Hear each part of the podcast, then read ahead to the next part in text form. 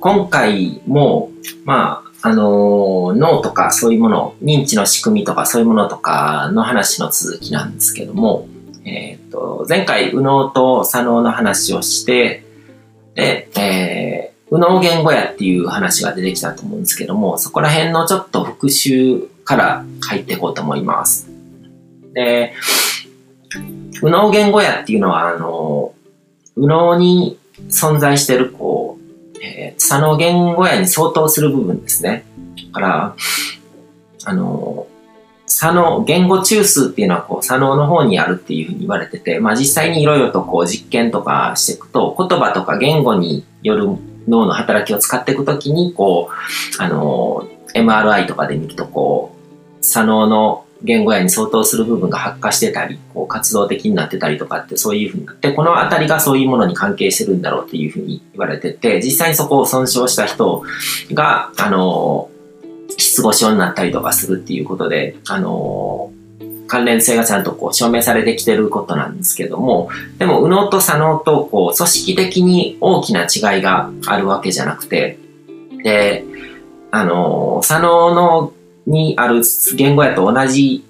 ところに部位があるわけですね。同じこう対対応してる部位っていうのが。で、同じような働きをするんじゃないかっていうふうに言われてて、だから、左脳の方は言語中枢で言語に関わるようなものを扱ってて、で、言語によってこう、人間っていうのはこう、言葉とかによってこう、抽象思考をして、こう、抽象概念を作り上げていくことができるんですけども、その、右脳の方にあるその言語やって、こう、まあ、仮に言語やっていう言葉を使うんですけど、言語は介在してないけども、でもそこにはこう、高度にロジカルな、こう、抽象的な情報の体系っていうのが記録されてる、うん、っていうことが、あの、言えるわけですね。まあ、同じ組織だから、こう、同じように働くっていうふうに考えると、左脳の方はこう、言語に関係するものとかを扱って、そこからこう、人間が持ってるこう、抽象的な思考とか、あの、ロジカルな思考とかを司ってるっていうふうに言えるんですけども、右脳の方にも同じ働きができるような組織があるから、それがどういう働き方をしているのかっていうことに目をつけていって、で、それで右脳言語やっていう言葉をこう、まあ、便宜的に使ってるわけですよね。で、左脳言語やの方の声っていうのは、そこに収められてる情報っていうのは、あの後天的に主にこう獲得していくものですよね。だから人間がこう人間として社会の中で生きていくと、こう、常識とか社会規範とかそういうものもそうだと思うんですけど、社会のルールっていうものが全て言語によって作られてるわけですよね。でそれを理解していく中で、その、それを知ることで、これは自分が従うべきルールだと認識されていくものですね。で人間には、あの、言語束縛っていうあの言葉を使ってるんですけども、その言語っていうものはすごくあの便利なツールなんですけども、こう抽象概念とかをこう何か一つのこう入れ物の中に入れるっていう感じですよね。うん、だから実際にこう物理空間で何かに対応してるものとかっていうのはそんなに広い意味は持ってないんですけども、あの机は机っていう概念をこう言葉の中に入れたものですよね。で、あの青っていう色、そういうイメージをこう言葉の中に入れることもできるし、例えば自由っていう言葉とかってすごく広い入れ物になるわけですね。いろんなものが詰め込まれるみたいな。うん、で、そうやってこう、あのー、言葉っていうものを使うことによって、まあ物理空間に存在してないものとか概念的なものとかそういうものとかもこう扱うことができる。あの物理空間に存在するようなものとかと同じように同じ一つの概念とか言葉とかっていうふうに、だから自由っていうのは名詞だし、机っていうのも名詞だし、何かの名前を示してる言葉ですよね。でも、その自由っていうものってすごく広い概念で、こう、机っていうこう物理的なものに比べると、あの、全然こう抽象度が違うわけですね。でも自由っていう言葉と机っていう言葉は同じ言葉のルールとして、あのー、物の名前とか概念の名前とか示してる言葉だっていうことで一緒に、あのー、同列に使うことができるわけですよね。でもそうやってこう言葉っていうものを使うことによってイメージが限定されるっていうところもあるんですね。だから例えばビジネスっていう言葉これは、あの、何か価値提供をしたりとかして、こう、お金を、こう、やるような経済活動とかそういうものを表す言葉ですけども、ビジネスっていう言葉に対して誰かがこう、持ってるイメージとかに限定されちゃうわけですね。僕がビジネスっていう言葉を使ったら、その聞いてる人が自分の中に持ってるビジネスっていう言葉のイメージで、こう、あの考えるわけですね。回答されるわけですね。僕がビジネスという言葉を使って僕の中にあるものをこう相手に届けようとすると、相手の中では、その相手の中でのビジネスという言葉のイメージとしてこう回答されるみたいな感じのイメージで、そうやってこう、その言葉の中にどういうものを紐付けていくのかとか、どういう概念を詰め込んでいくのかっていうのは、その人次第で、その人がこう、過去に経験してきたこととか、学んできたこととか、そういうものとかによって、そういうイメージが作られて、だから言葉を使うことによって、すごく便利になる側面もあるけども、言語によって縛られるっていうことが人間にはあるんですね。うん、で、まあ人間社会にはいろんなルールがあって、それらのルールは基本的に言葉によって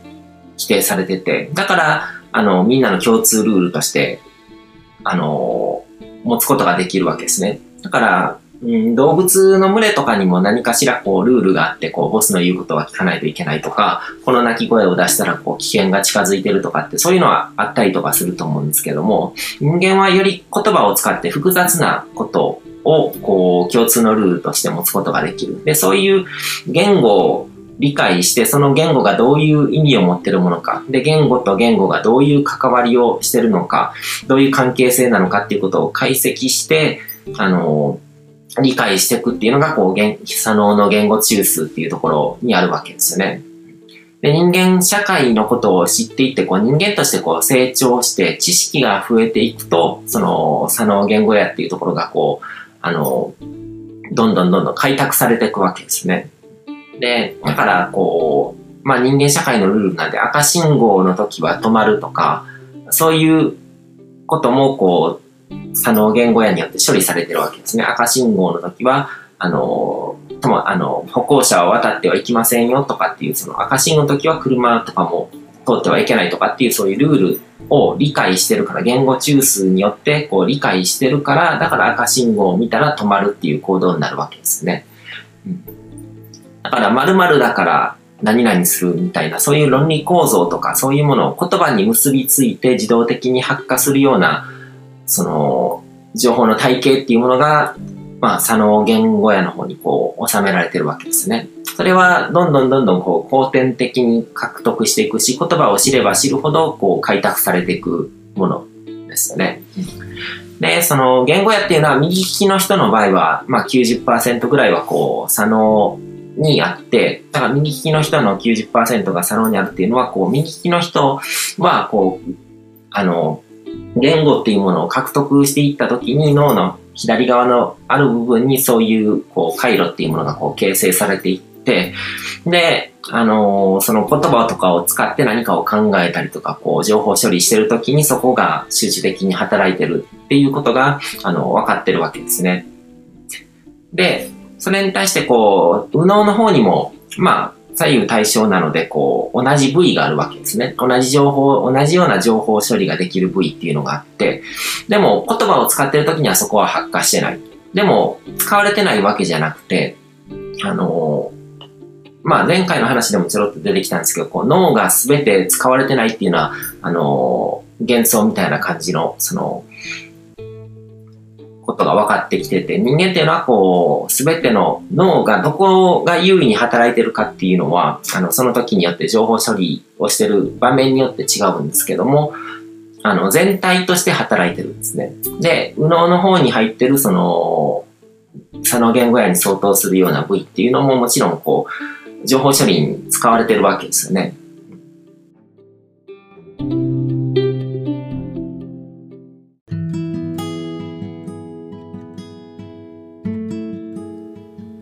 今回も最後まで聞いていただいてどうもありがとうございます。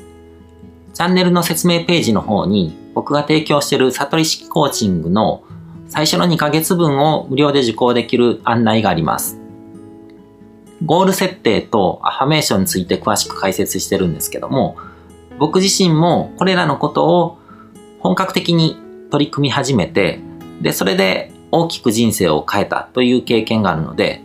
あの、まだ受講したことがない方であったりとか、このタイミングでピンとくる方はぜひ登録して体験してみてください。また、僕がどんな人間なのかを簡単に知ってもらえる2分ほどで読める会員プロフィールのリンクも貼ってます。僕自身がインターネットを通じた出会いによって自分の人生を大きく変えたので、この出会いがあなたの人生を変える良いものになることを願ってます。では、また次の放送でお会いしましょう。